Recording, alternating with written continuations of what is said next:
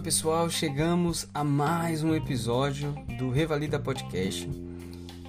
E neste episódio vamos dar continuidade à análise das estações do Revalida 2020. Meu nome é Esdras Barbosa e sejam muito bem-vindos. Neste episódio, pessoal, vamos falar sobre a estação 2 do Revalida 2020, que basicamente tratou do ATLS. Esse modelo de estação ele é um modelo de estação de protocolo fixo.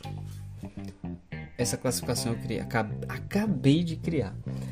É, o que quer dizer isso?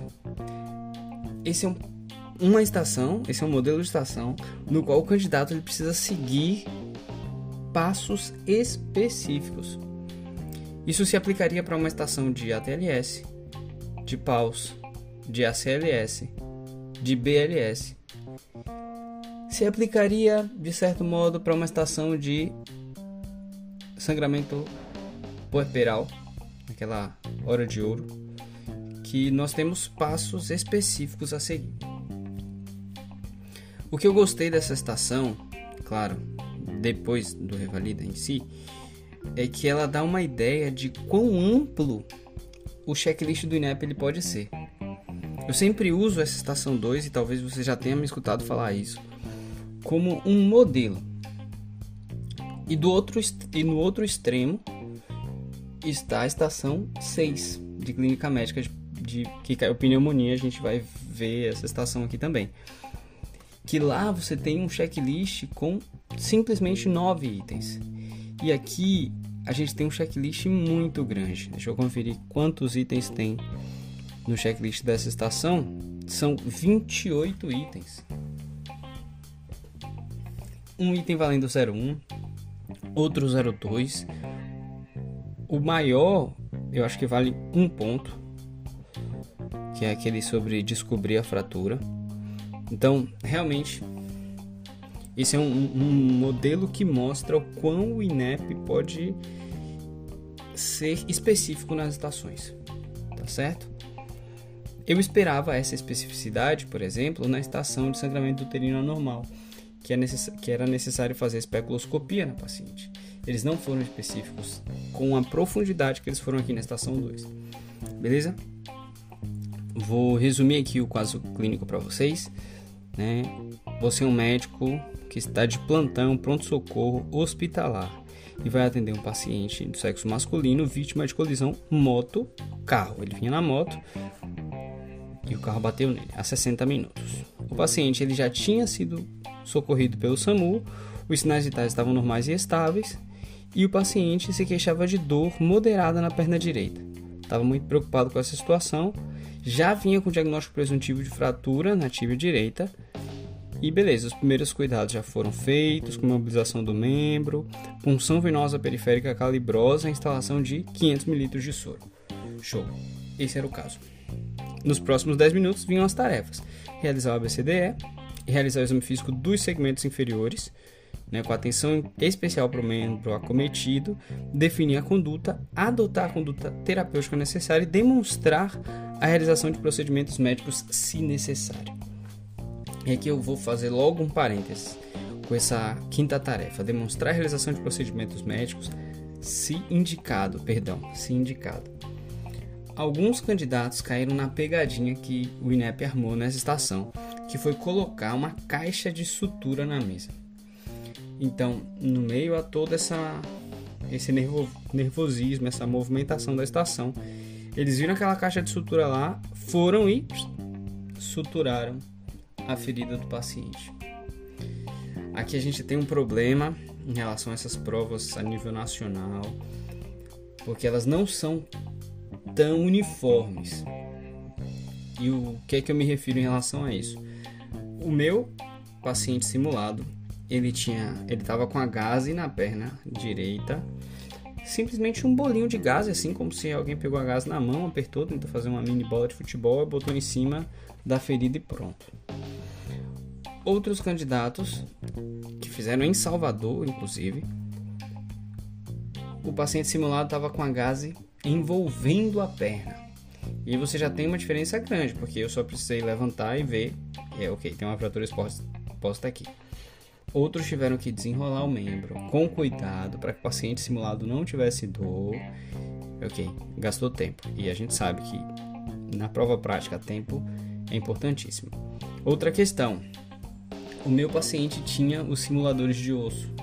Então era só olhar e via aquela, que a fratura é exposta. Outros já não estavam com o simulador de osso tão colocado.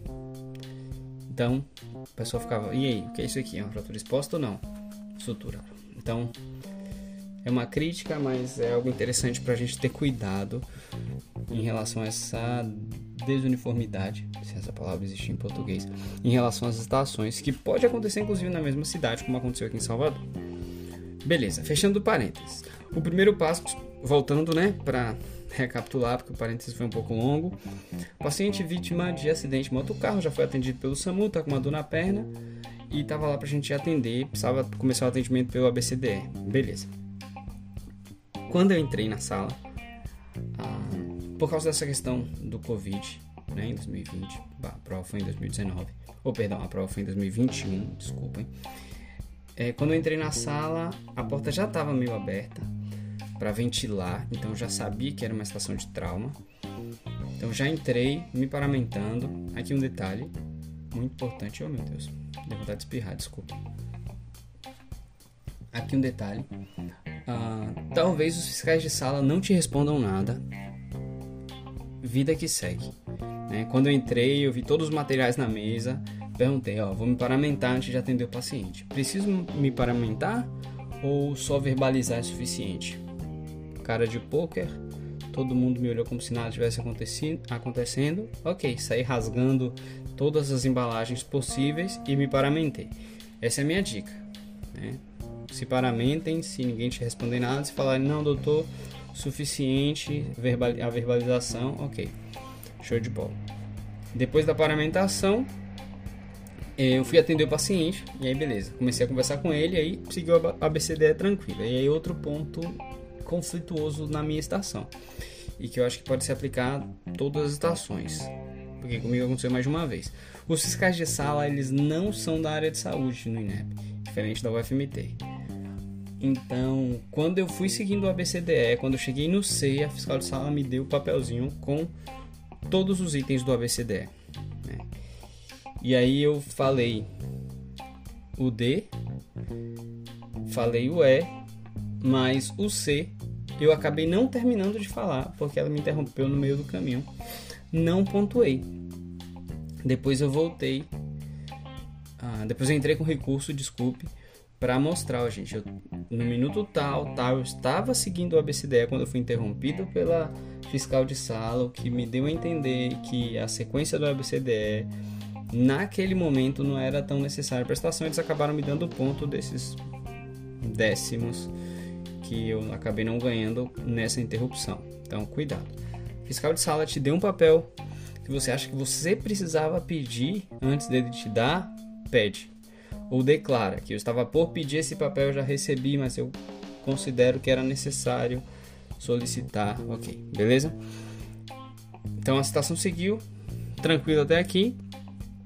Exame do membro também foi, foi tranquilão, tranquilão, o paciente respondia bastante.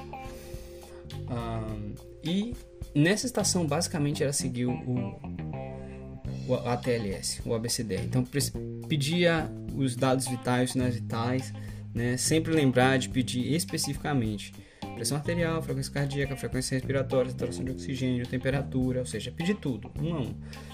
Talvez ele te dê se você pedir sinais vitais. Talvez ele não te dê se você pedir sinais vitais. Mas se você pedir especificamente, ele vai te dar. Se tiver, claro. Depois, nessa estação, no exame físico dos membros, ele te dava, opção, te dava mais um card, né, mais um, um cartãozinho, falando que os, o exame físico estava o membro inferior, desculpe, estava com os pulsos simétricos presentes, exame neurológico normal. E por último, né, vinha a pergunta do chefe do plantão, perguntando o que, é que ia ser feito com o paciente. Então era para responder, explicar para o paciente também que ele ia ficar internado, que ia precisar passar por uma cirurgia, tutores externos nesse caso, e a estação ela basicamente ia nesse sentido. Né? Muito, muito protocolar a estação. Um detalhe, no caso já falava, como eu falei para vocês no começo, que o paciente ele vinha com um acesso venoso. Né? Então, precisava pedir o segundo acesso venoso caliproso, tá? Ah, aí tem essa questão nova em relação a não infundir tanto líquido no paciente, né? Que a gente precisa ter cuidado em relação a isso. E aí eu trago um detalhe do checklist de 2016, que era o paciente que já estava com acesso venoso central, tá? Esse paciente, é, você precisava verificar se o acesso estava bem colocado. No nosso paciente, não. Não era necessário, não era item do checklist, mas se caiu uma vez, pode cair de novo. Então, caso vocês se deparem com um paciente que já tem um acesso colocado, lembrem-se de verificar a patência ou a funcionalidade desse acesso, beleza? Pessoal, basicamente, essa aqui foi uma revisão do que foi a estação 2 do Revalido do INEP. Eu sugiro muito que vocês olhem essa estação com carinho, esse checklist com 28 itens. E o exercício que eu sugiro é tentar transformar todos os checklists nesse padrão, em um padrão 28 itens. Né? O que mais a banca pode perguntar? Beleza? E claro, claro, treinar e memorizar os protocolos fixos como a TLS, a CLS, PAUS e todos mais. Beleza? espero que vocês tenham gostado desse episódio e vamos revalidar. Valeu!